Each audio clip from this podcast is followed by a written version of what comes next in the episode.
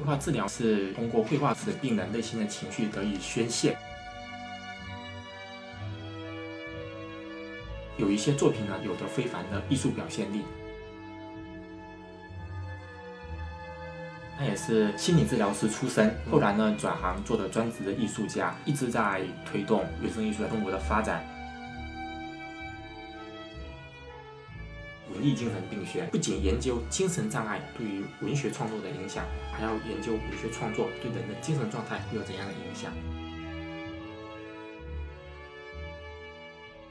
欢迎来到本期的晨记播客。今天很荣幸请到了上海市精神卫生中心的陈志明医生。上海市精神卫生中心在九月份办了一档展览《精神的颜色》，上海市精神卫生中心精神障碍者画展，陈医生是策展人。这也是我在上海，可能也是在中国第一次看到由精神病人作为主角的艺术展览嘛。所以说我对这个展览的缘起，包括它展览背后的一些东西比较好奇，所以说我请到了陈医生来跟我们做这么一档节目。首先，陈医生，你可以做一个简单的自我介绍吗？大家好，我叫陈志明，是上海市精神卫生中心的住院医生。上海市精神卫生中心呢，是中国最好的四所精神病院之一，在上海市民当中呢，也就叫做宛平南路六百号，是个蛮神秘的地方。我个人呢，可以算是土生土长的金种人，因为我在金种呢完成了规培和专培，硕士博士也是在这里读的，所以呢，对我们金种也充满了感情。那我们就回到这个画展，从规模上来说，其实也不大，有十几幅画组成的画展。你可以大致介绍一下这些画的一个来源吗？这些画呢，其实是来源于我们院的康复科。我们康复科呢，组织绘画治疗已经有蛮多年的时间了。就是我们康复治疗师会来到每一个大病房，把病人都召集起来，给他们提供一些绘画材料，请他们作画。还会给他们一些绘画技巧的指导，提供一些主题。然后绘画治疗呢，是希望通过绘画这种方式，使病人内心的情绪得以宣泄，来实现个人的心身的平衡。它本身也是一种治疗的手段。病人在绘画的过程当中呢，他就会留下绘画的作品。有一些作品呢，在我们看来呢，其实已经是达到了艺术创作的那个地步啊。有些画呢，确实是有着非凡的艺术表现力。我们就把这些画呢，进行了挑选。前面也提到，就是这些画本身，它是作为康复科康复的过程的一个证据，就证明说他做了康复这件事情嘛。这些画本身是病人所有吗？还是说放在医院里面的？这些画呢，病人画完，如果他没有写名字，就会被康复治疗师给储存起来。现在有好些画其实没法追究他的所有权，但是这些。画呢，包括当时在作画以及储存的过程中呢，没有人意识到它其实是一个艺术品，都被装着扔在仓库里面，所以这也是需要有艺术眼光的人去挑。你把它当做一幅画，当做艺术品来欣赏，它才是艺术品。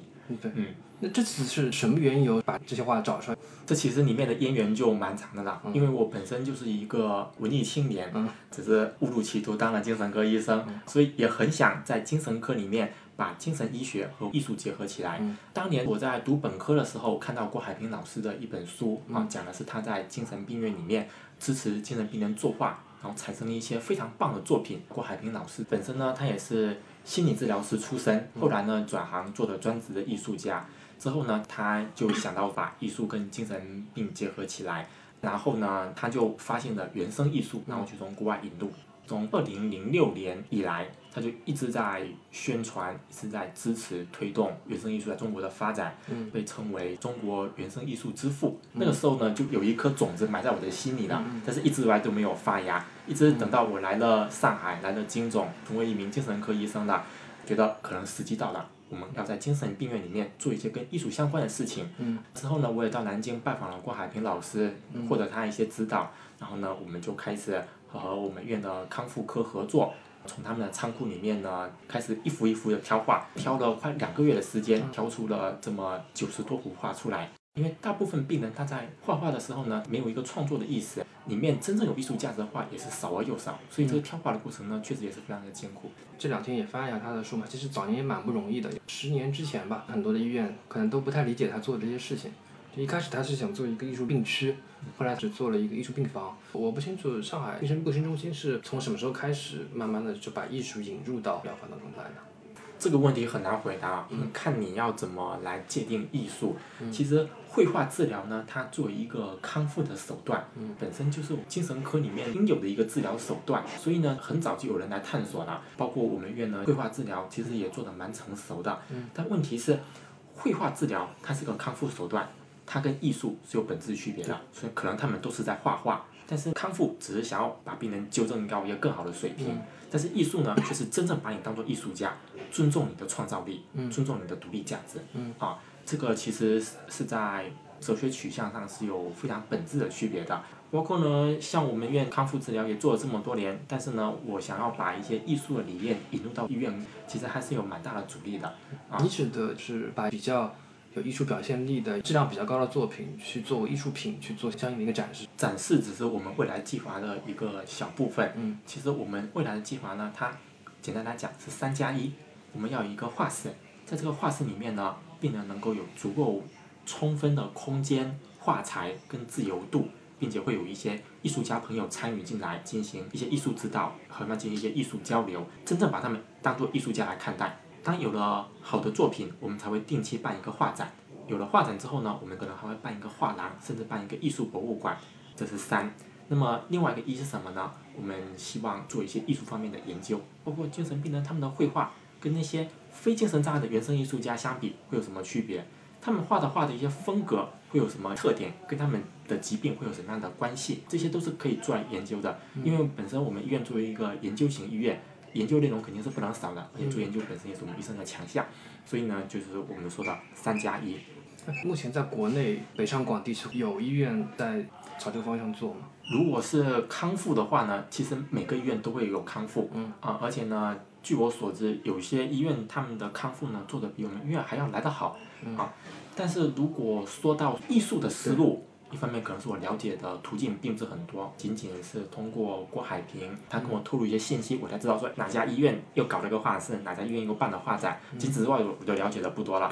但是据我估计呢，其他医院要做一些艺术方面的事业，可能不太会有，而且难度也会很大。为什么呢？因为我们上海作为全国最开放的地方。然后我们金总作为全国最好的精神病院之一，我们在里面要做一些艺术方面的事业，都如此困难重重，那其他医院可想而知的。不过据我所知呢，呃，有一些医院它确实也是迈出了这个探索的步伐啊。像郭老师他给我介绍说，宁夏有一家福利性质的精神病院，他们有一个艺术家来做他们的康复治疗师，他们就办了一个画室，然后呢还能够有自己的画展，还有。常州有家医院，重庆市精神卫生中心，他们呢也有自己的画室，也有自己的艺术展。你指的这些困难，更多是意识层面的嘛？就是如果要说困难呢，真的是方方面面的困难。嗯。因为这些事情呢，等于说是从头做起，前面没有人做过。但是里面最大的一个困难呢，就是行政体制的这么一个束缚。像我们回到郭老师的那个例子啊，他当年也是想在精神病院里面办一个艺术病房啊。但是后来没有成功，他对这种体制的束缚非常的失望，于是他就去了体制外，从民间获得资源来做这件事情。像我之前一些少量的尝试当中，就能看到这个行政的阻力有多大。啊，比如说我们想要在康复科办一个画室，那么呢，我们都希望说我们的病人可能能在这个发室里面待上一个上午、一个下午啊，有充分的空间。但是不行，为什么呢？因为病人他从病房到康复科是需要有护送队来接送的，护送队呢，他们是有他们的时间限制，可能工作规定的，所以呢，他们只能把病人送上来，然后送下去的话呢，这个时间段就非常窄，可能每天呢只有一个小时都不到，就这一下，其实就把我们病人这个创作的这个时间就给卡住了，这只是里面一个很小的例子。但是我在想呢，第一次做总归是有各个方面的困难的。但是呢，我们也要看到其中一些希望。比如说呢，这次在我们一楼大厅办了个画展，就得到了医院很多层面的支持。像我们徐玉峰院长，听说我们这个画展，答应一定会来参加我们的开幕式。然后呢，在我们画展的现场呢，做了很多指导，而且呢，对我们病人这些画呢也特别有感兴趣。所以我在想呢。呃，我们精神科医生呢，当中还是有很多人其实很有情怀的，所以呢，我们也希望扛起一面旗，这样子才能把一些有心人都聚集起来，才能让领导发现，哎，原来这事其实是一个很棒的事情，只是之前没有人做，所以我们也没有想到要去投入资源，这个事呢，只要持续做下去，有了影响力，让大家看到艺术的这种魅力，那之后从政策啊、领导层面啊获得支持，也就会容易得多。对一个正常人来说，他的话参与了一个展览之后，肯定会对他有一个至少是满足感嘛。你觉得对于精神病人或者说正在康复中的精神病人来说，办了展之后，对他本人是会有一个正向的一个反馈吗？我们自己的展其实还没有看到这种反馈的作用，但是在郭老师的那个实践当中呢，这种反馈作用其实非常强烈的啊，因为呢，呃，有很多病人都长期在他那边画画，都成了他的好朋友。这些画呢，就是长年累月的积累，从中呢就会有一些很有艺术价值的作品产生。郭老师呢就会把他们这些画拿去参加一些国际的大展啊，并且在他们自己的豆瓣啊公众号上的平台进行推广。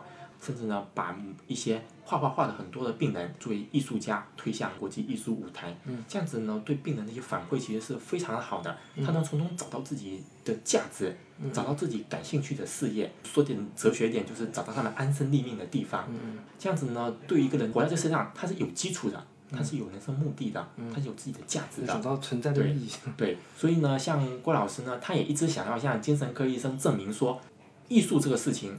对人的康复作用是很确切的，是很明显的，所以呢，他也会跟我说一些病人通过画画获得康复这种成功的例子啊。其实比如说，哎，某某病人啊，因为长期的作画，精神状态都变得稳定，甚至药量都可以往下减，在家里面呢也能开始做一些家务啊，并且这些画能拿去卖，能够获得一些经济来源，我也很受鼓舞。但这个就是这个病人他有一些艺术的一些修养，有一些画画的基础才能。有这么一个比较好的反馈，也不是说每一个这样的病人都有可能这样。你说的这句话呢，我只同意一半。嗯啊，首先郭老师和我都是认为原生艺术这个概念呢，它就是不要求一个人要有艺术技巧，也不需要受过艺术训练，而是更强调说你能够抛开那些艺术的条条框框的限制，能够自由的表达你的内心，而且这种自由的表达其实最有价值的，它比那些。粗制滥造的临摹跟抄袭要来的可贵得多，而且我们的精神病人呢，由于本身他就处于社会的边缘，一方面也是因为疾病呢影响了他的这种精神状态跟看待世界的这种视角，所以他们画画的时候呢，往往有更加丰富、更加强烈的艺术表现力。不仅就像我们这种普通人看的都叹完关子，像郭老师这种专业艺术家出身，都为他们的画神魂颠倒。所以呢，这个导师不要求受过什么艺术训练啊，有什么艺术天赋啊，有什么艺术技巧。我们觉得你这个人，如果你的精神世界足够丰富，并且勇敢的向他表达出来，这就是天赋，这就是艺术才华，毫无疑问。那么我同意的那一部分在什么地方呢？就在于我们想要把艺术引入精神医学，但是里面能够真正从我们这个事业当中获得帮助的人其实是不多的。为什么呢？因为我们大部分病人呢，由于他本身也对艺术没有感兴趣，另一方面呢，他也不喜欢绘画的方式，或者说他可能长期吃药，思维功能也减退，可能内心已经被消磨的很苍白了，已经没有什么情感，也没有什么感受了。所以其实真正喜欢画画的人已经数量很少的，画画又能够坚持下来的人又更少，坚持下来的人当中呢，又能够就是放开自己的内心来充分表达的人。只能是少而又少，啊，所以呢，其实我们的艺术真正能够帮助的，就是那些部分少而又少的人，啊，我们当初也是这么想，艺术和康复结合起来，毕竟康复就是只要你愿意画，肯定或多或少的对你都会有一些帮助啊。那我们建立在这个基础之上，从中重点帮助那些我们能够帮助得了的人，其实也是一个双向的过程。嗯，那你们会不会把这些绘画的作品、绘画的过程作为你们？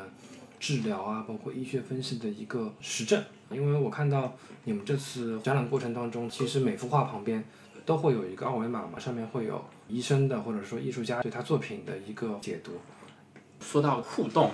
其实这本来就是绘画治疗的应有之义。绘画治疗不是说给你一个主题让你画一画就了事的，其实它更强调通过这个主题，通过的绘画要跟治疗师有一个交流，这种交流呢才能够真正帮助病人从绘画当中去获得益处。所以一般这个治疗过程是怎么样？是一对一吗？还是一对？这个形式就很丰富了，可能又是另外一个话题了。会有一对一、一对多，甚至可能是一个团体。当然，具体在实施过程中呢，更常见的就是多加一。可能会有一群病人来，然后呢，给他布置一下今天绘画的主题，介绍一下绘画的材料，然后大家开始画。画的过程中呢，治疗师呢可能会有一些一对一的一些指导和一些点评交流啊。等到画出来之后，可能又变成多了，大家集体进行讨论。啊，所以它形式是很丰富多样的，很多过程，就不是说他闷头画。那当然了，我有我我看到郭老师书里面有张照片，他是把一个房间布置成凹字形，然后每个画画的病人嘛，互相背对背的，我以为是这么一个 状态。啊不，因为他那里呢，其实已经是把它当做一种艺术工作室的，啊，所以就那里的病人呢，简直就跟国王一样，在他自己的工作室里面啊，就享受了高度的自由，而且他也需要有自己的一点空间。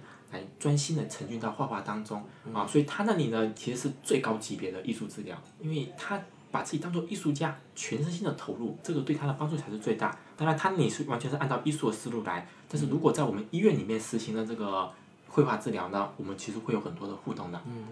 那么精神病院的这个艺术事业其实也很强调互动。我们以郭老师的例子来讲哈，他呢就一直向我强调，一定是需要艺术交流。他指的什么呢？就是病人画完。你要和他谈，你画的这是什么？你画的时候心情怎样？你想要表现什么？这只是最基本的，只是从这些一直深入啊，甚至这个谈到灵魂，谈到对世界的看法，谈到对人生的看法等等，这样子一步步帮病人打开内心。因为很多病人他在创作过程中呢，他其实一个无意识的状态，想画啥就画啥，没有什么束缚，他可能也不知道自己想画什么，不知道自己画的时候是什么心情。但通过这种艺术交流。可以帮助病人从一种无意识的绘画状态变成一种自觉的艺术创作，这个其实就是在帮病人成为一个自觉的艺术家。我们讲过，就是很多精神病医生的一个就诊记录嘛，其实就是记录跟病人的一个对话，这个就是平时的一个病史。就所以说，你们也是通过绘画这个媒介去跟病人做一个更深度的交流。对，这其实是我们未来的一个目的。我们未来想要做一个什么呢？我们想要做一个艺术茶房。其实像我们现在精神病院里面的这个实践呢，医生和康复治疗师之间其实有个蛮大的脱节。康复治疗师来了，请病人画一画，然后他把画就收走了，跟医生没有交流的。医生呢，眼睛里面没有艺术，只有病人的疾病。他跟病人的交流中呢，也是只谈疾病，而且呢，有点像钓鱼式的交流，问问哎，你有没有这个，有没有那个？有的话，哎好，哎同学记录下来。所以呢，这两个有点割裂。但我们以后呢，想要把这两者结合起来，怎么做呢？就是呢，让病人画画完，这些画会收集起来，并且呢，康复治疗师会把自己和病人的交流，获得一些信息跟医生反馈，和医生真正组成一个团队。医生呢，眼睛除了看到症状，他可以看到病人他在绘画当中所表现出来的内心，这样子呢，就能够更好的走进病人的内心，也能够更好的取得他的信任，并且这样的交流呢，它就更有人文的气息，让病人就医生不会那么生分。这个呢，是一个非常好的想法。我们之前也部分的实践过，像我们有个分院的李曲妮老师，他呢就会每次查房的时候呢，就挑出病人这幅画，看看病人从入院到快出院时，他的画的每个风格会有什么区别，问问病人的感受。啊，我觉得这是一个非常棒的实践。但这样其实对医生的要求也很高，包括对他精力的要求也很高。嗯，对的。你觉得现有的这个人才储备，他能够去做这样的一个事情吗？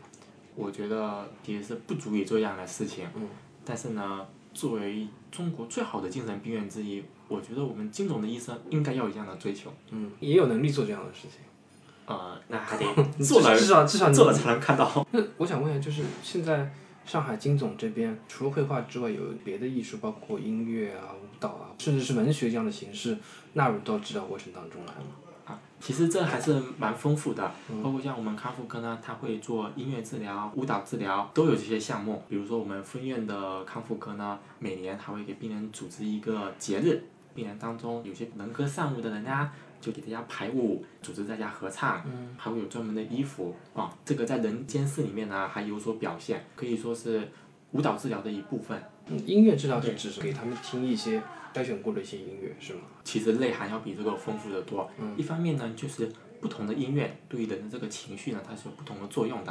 啊，所以针对病人情况，给他选择某些音乐，这是一种治疗。然后呢，还可以让他参与到这个表现当中。我们会有一些乐器，请他自己来尝试一些乐器。在尝试的过程中呢，请他谈谈自己的心情，因为本身尝试乐器，甚甚至说作曲，都是一种艺术创作。艺术创作对人的这个心身是有一些平衡作用的。当然呢，这里面还有好多的学问，不仅是鼓啊、钢琴啊，可能呢还有尤他利利啊之类的，就是各类打击乐器、弦乐器都有。嗯。那你们关于用某一种艺术手段在某一类病人身上是有选择性的吗？还是说是普适性的，都会给他们尝试一下？这个可能涉及到具体的治疗的设置。其实，无论是谈到这些音乐治疗、舞蹈治疗还是绘画治疗，有一个概念就是，虽然是以艺术为载体，但是呢，它本身就是一种心理治疗。它不仅仅是让你去尝试一下艺术、感受一下艺术就算了。其实呢，哪些病人适合哪种治疗，适合治疗中的哪一种形式，什么时机来给他们使用这种治疗，在治疗的过程中呢，跟他怎么交流，做什么，这些其实都是有很多学问的。已经是有套规，就是也不能说规范，就有套标准在这边。呃，可能规范跟标准都还说不上，但是每一个医院，它在实行这个过程中，它会自己摸索出一个流程。这些流程呢，其实也不是很死板，它其实要根据你这个治疗师本人的风格而定。这个流程是康复治疗师来定，还是说由康复治疗师跟医生两者共同来拟定？在我们这里，这个割裂还是蛮明显的，只是康复治疗师自己的事，嗯。医生就只顾自己插班。啊，嗯，我以为医生会占很大的一个主导权。其实理想状况也是那样子，应该组成一个紧密合作的团队，医生为主导，康复治疗师啊、心理治疗师啊，紧密的配合着医生。但是目前由于就是行政的这个条条框框归属不一样，所以协作落到实处的时候呢，总归是不那么亲密无间，哎。嗯。还是想问一点，就是这次你在展览过程当中，刚刚提到了一些困难嘛？那有什么你印象比较深的事情，或者说比较有趣的事情吗？困难呢，最大的还是一个资金的问题。搞艺术呢，其实是个蛮烧钱的事情。啊，我个人呢，其实已经做到的相当的节省了。对对。但是这个资金的支持呢，一直是一个很头痛的问题。嗯。啊，而且呢，我们希望这个画展呢，它能够定期的办下去。定期的办下去，它才会有一个长期的一个影响力，而不是说这么零敲碎打办一次就没下文了。比如说像我们这些画，我们需要画框把它裱起来，啊，然后需要我们要买一些展板，然后呢在人流量的地方给它给展出，然后然后还有海报，还有易拉宝，然后呢还要制作二维码，包括现在呢我们很多艺术家朋友都是无偿在帮我的，我们之后如果要做的更高的规格，我们可能要请一些专门的艺术评论家来，这些也都是钱，包括之后呢一些宣传方面的工作，比如说我们要请记者来，各种方面都会有费用的，啊，所以这个资金能不能落实？就是一个蛮大的困难。这次整体的预算大概是多少？这次预算就三千二。嗯。嗯，其实也主要就是那些买裱画的框啊，包括展板。展板那些都大头。不容易。嗯。就整体的总的负责、总的协调，就都是你。对，都拖拖后后都是我在做的。嗯。啊，就整整体筹备时间，包括前面一个就是在内部的展览，就这样筹备时间两三个月，还是说更长的时间？挑画的时间算进去的话，要三四个月了。嗯。但是画如果挑出来之后呢，包括买画框啊，来来进行装裱啊，来展出啊，这些后面其实就顺利的多了。然后呢，我有很多的呃好朋友，因为我是一个蛮有理想的人，所以无疑这理想来号召他们来帮我的时候，就是一呼百应，大家都很愿意支持我。嗯所以呢，就是能力上呢倒是问题不大，很多一些布置的工作有了他们的帮忙，很快也能够开展。而且呢，第一次画展办完。那些画框啊，其实都已经都准备好了。第二次呢，就是把展板买来组装好，然后把它挂上去。所以呢，其实具体的这个操办的过程倒是不费很长时间。虽然说有医院支持嘛，但是还是等于说你一个人在前面去冲办这件事情挺不容易的。因为这之前也没有人做过这样的事情，嗯，然后呢，我要请别人帮忙呢，也只能说是我计划好，就一些具体的事情请人来帮忙。嗯，而且实际上呢，这个画展能够办到什么样的程度，办成什么样的效果，一开始我心里也是没底的。嗯，总不可能说等领导条件都准备好了你才来办，那么那等到猴年马月了，肯定是要自己。先冲在前头，把这事给办成，跟领导证明我拿了一点钱，我能够把这个事办得很漂亮。大家一看，哎，你的事不错，以后才会继续给你支持。嗯，国内很多事情都需要这么做。那那对展场的一个设计，虽然它是一个比较小的，就是在这幢楼楼下嘛，这个展场很小，但是你们设计成了一个蛇形的一个形状，就是有很多入口进入这个动线，而不是一个很方方正正的一个形式。那这个设计有什么讲究吗？之所以设计成这个样子，是因为它的缺陷。这个大厅呢，它就是个开放性的大厅，它呢有四个门，所以呢，这本身就是让大家来来出出的，而且这本身的空间很大。然后呢，我们也是利用了最中心的一个小部分。其实最好的形式呢，还是说我们要想办法把它给围成一个半独立的空间，啊，在里面办画展。啊，对，为什么没有办成那样子呢？那是因为我们那个展板呢，它其实是两面都得挂画的。也没有多余的钱，然后买展板，然后呢把那些给隔离起来，所以呢就只好以一种开放的形式了。然后呢我们展板呢就是布置的弯弯曲曲的，然后呢这样子就是包括我们的访客，他从各个角度过来，他都能注意到，然后只要找一个空间钻进去就能够开始欣赏。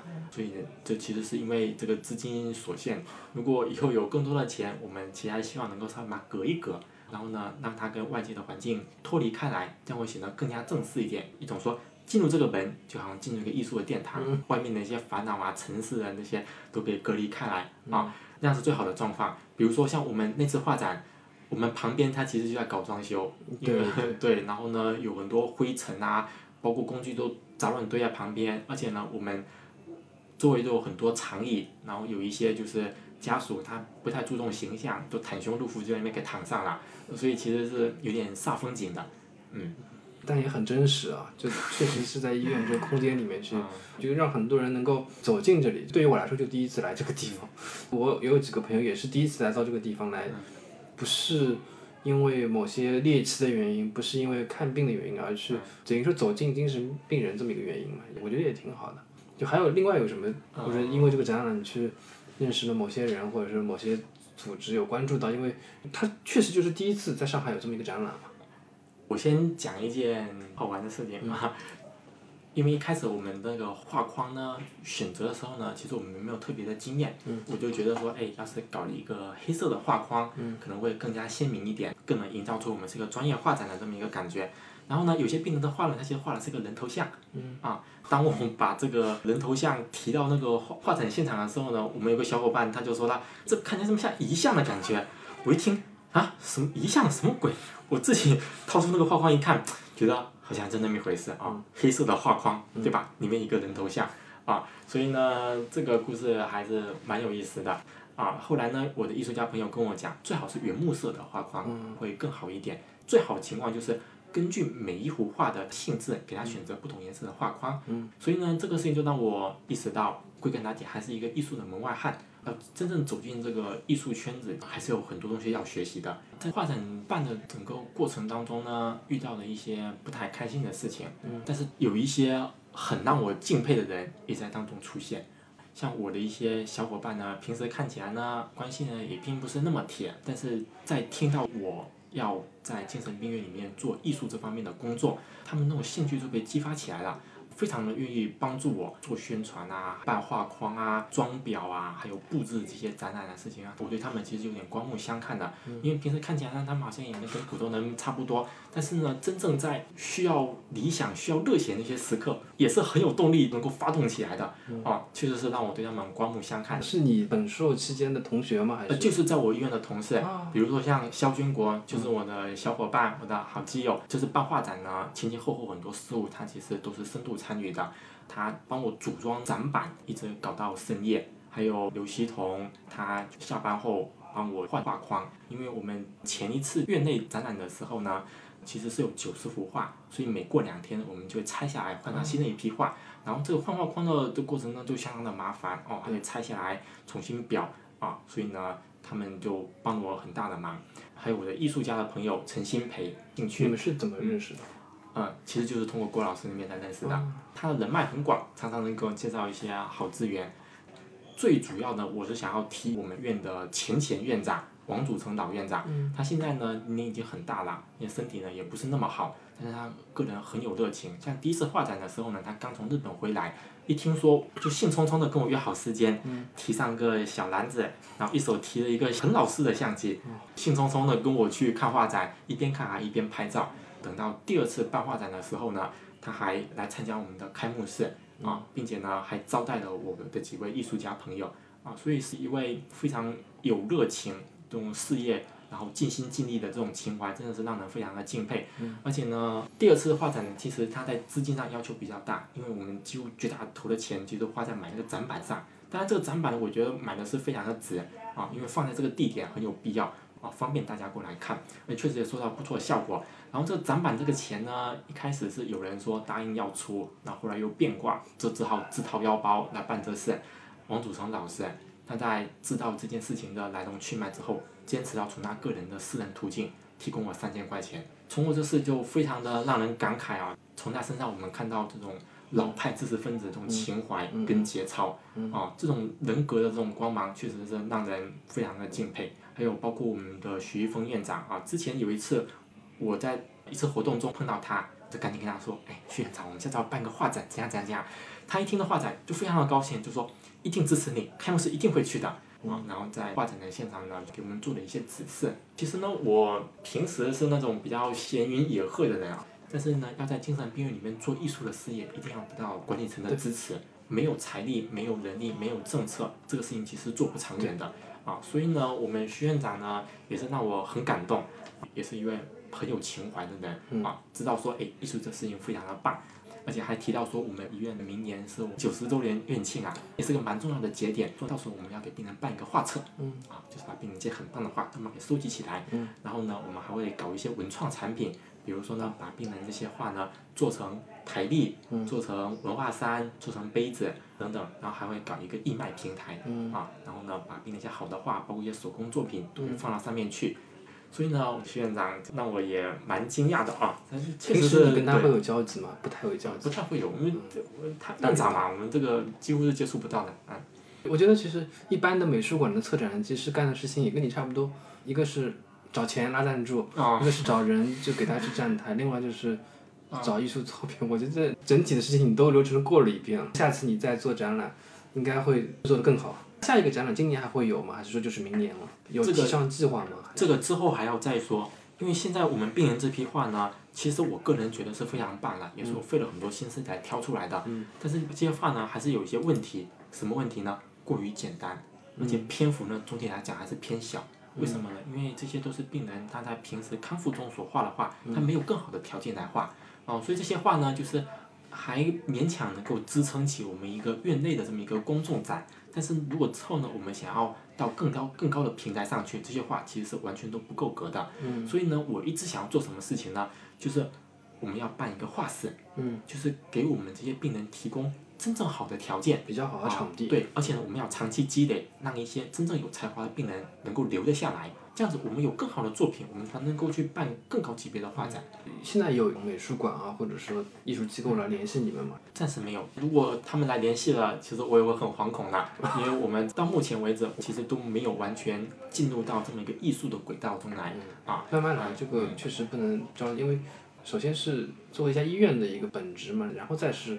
再是艺术，我是这么理解的。嗯，对对对，那是当然。嗯嗯嗯，但是如果之后呢，我们想要到更高的级别上去呢，啊，郭老师那边能够给我们提供蛮多的资源，嗯因为他本身呢，他自己就是艺术家，有蛮多的人脉，然后呢，他的病人的一些很棒的作品，不仅能够自己独立办画展，嗯，还能够参加一些国内国际一些画展，所以之后如果我们真的能够积攒起一批好的病人跟好的画，那么我们。可以从他那里获得一些途径，嗯，而且呢，我觉得如果能在一些专业的艺术展馆，然后展出过那么一两次，嗯，那我觉得这个就能够把名气给打响了。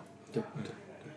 最后一个就是 在知网上看到嘛，你硕士写了一个论文，是叫做《精神障碍与文学创作关系的初步研究》，然后里面是写了三个文学家，就郁达夫、三毛孩子三个人的经文互动的模型。经文应该就是指他的精神跟他文学创作的一个关系。你可以大致介绍一下这篇论文的一个内容，包括搭建这个模型的一个想法吗？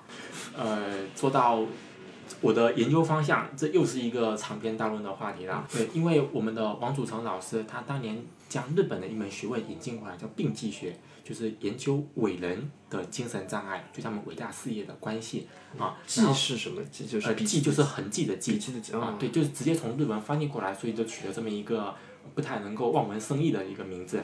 然后呢，我就准备把他这个事业继续往下做。我的硕士老师呢是李春波老师，然后呢，他也是比较开放的那种思维啊，就是能鼓励学生去做自由的探索。然后呢，我就把那个作为我的硕士课题来做起。啊，现在呢，到了博士阶段呢，我也继续在做这个方向啊，但是我的名头呢会起得更大一点，叫做文艺精神病学，就是文学加艺术。那文学这一块呢，我们不仅研究精神障碍对于文学创作的影响。啊，我们还要研究文学创作反过来对人的精神状态会有怎样的影响，而且呢，我们博士阶段在做这个文艺精神病学，其实把它当做一个精神病学之下的一个亚学科来发展的，所以这个其实还是有蛮大的雄心的啊。那我们回到那篇论文啊，就是研究的是郁达夫，然后三毛还有孩子，这只是一个初步的一个研究，因为我们的最终的目的呢是希望把中国的患有精神障碍的这些文学家都把给纳入，建立一个有中国特色的一门学术。当时呢，因为时间不够，所以就只做了三个文学家，他们的选择呢也是蛮有学问的。像郁达夫，他是小说家，然后三毛呢，主要的成就呢还是在他的一些纪实性散文，然后孩子呢，他是诗人，啊，所以在文学题材上是有些区别的。然后像郁达夫呢，跟三毛呢是双向情感障碍，孩子呢很可能是一个急性而短暂的精神病性障碍，这些病种上呢有一点区分，啊，而且这三位呢都是距我们时间也不是很长，他的一些传记资料啊。包括他的一些文学作品，读起来比较容易，所以呢，我就选择了他三位来作为研究。那么呢，呃，你刚才说的那个经文互动模型呢，啊，这个概念可能很快就要被抛弃掉了，啊，因为呢，我做学术的速度还比较快，我们可能很快就有新的概念来替代它。我们做的研究是什么呢？分成两部分，一部分是个案研究，我们先把一个名人他的生平、他的作品仔细理一番，啊，然后从中挑出证据，然后再按照我们精神科诊断的思路。SSD 从症状再到综合征，然后再到诊断，再结合每一位文学家的特点，从中挑出一些他创作过程中的一些例子来证明说，精神障碍确实对文学创作有些影响，文学创作对精神障碍又有些反作用。然后呢，等我把三位文学家的个案研究都做出来之后，其实已经有蛮丰富一些材料了。我们想做点什么呢？从个别到一般，我们做一些归纳。这归纳呢，就是要做出一个模型出来。里面呢，最主要的是两个表，就是我要说精神障碍对文学创作有哪些影响。正性的影响，我们可以列出个七八条；负性的影响呢，列出个五六条。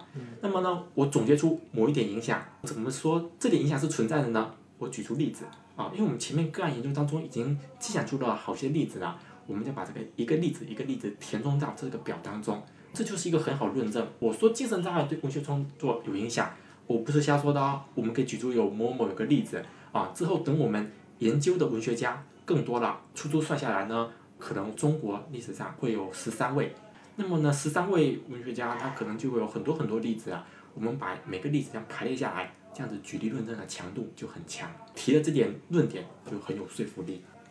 就现在，其实这个研究你还是在继续进行的过程当中。对，是我的博士课这些文学家主要都是近代的吗？还是说你也会涉及到一些古代的一些文学家？对，在博士阶段就要涉及到古代了，像从最早从屈原，然后呢李贺，嗯啊，然后呢啊再到徐文长、徐渭，啊，然后呢再到近代的啊张爱玲，还有史努，啊，还有海子、顾城，啊。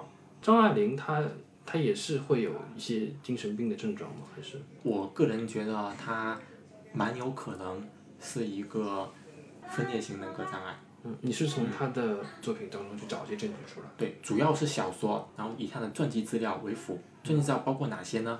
她自己的散文，嗯，啊，然后的对，呃，书信，然后同时代人对他的评价，嗯，还有呢，因为他。生活的年代跟我们距离不远，包括他当时也是名人，所以有很多生活的意识都能够留下来。所以主要是从这两大块资料中，我们找到很多线索，觉得他很可能是。对他分裂型人格的一个判断，就之前有人提出来过吗？还是说？嗯，没有。没有，这是就是你通过阅读大量的材料得出的一个推测，是吧？嗯，推测，只能叫做推测。嗯。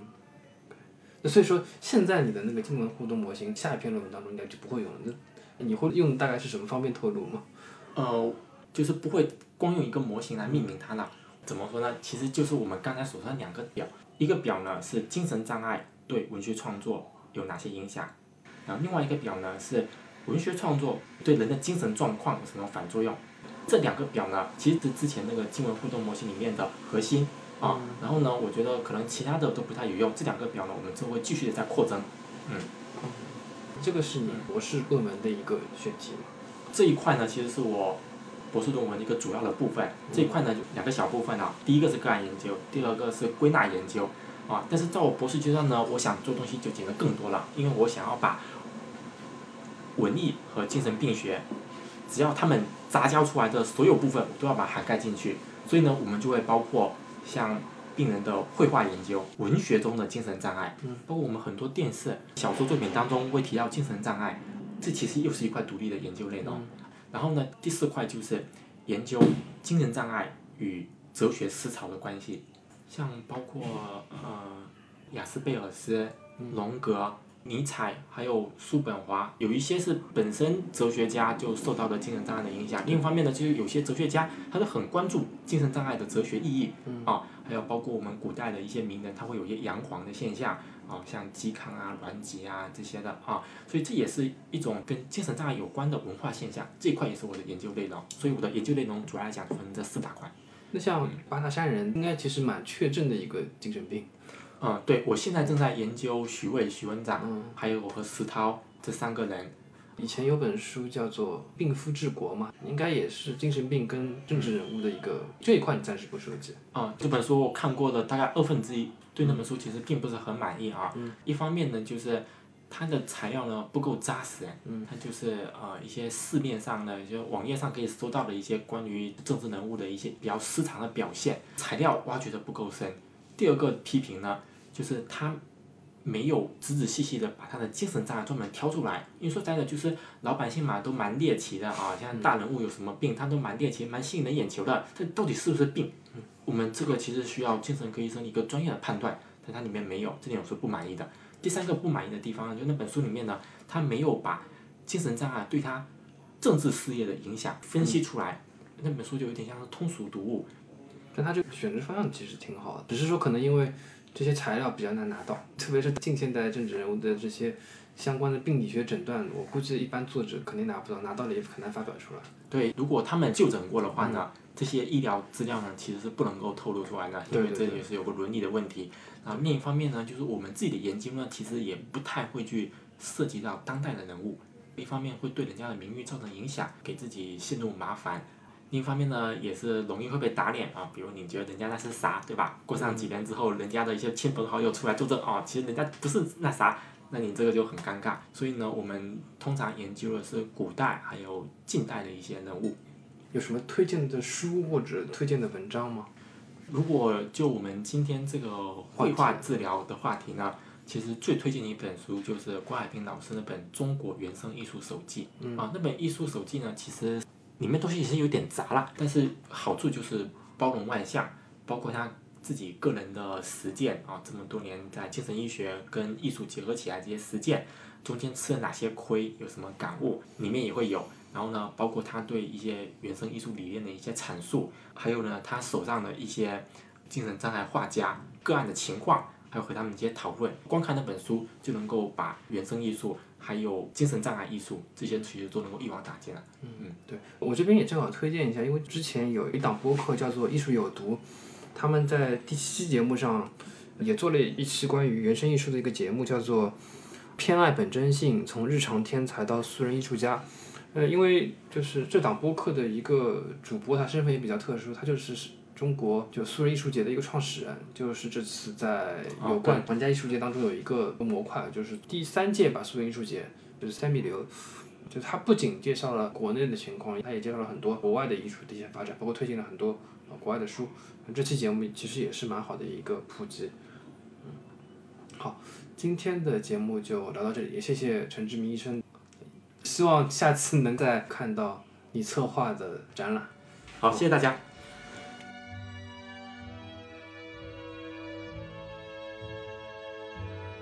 欢迎关注我们的社交媒体账号，微博和微信都可以搜索“晨记播客”。我们下期再见。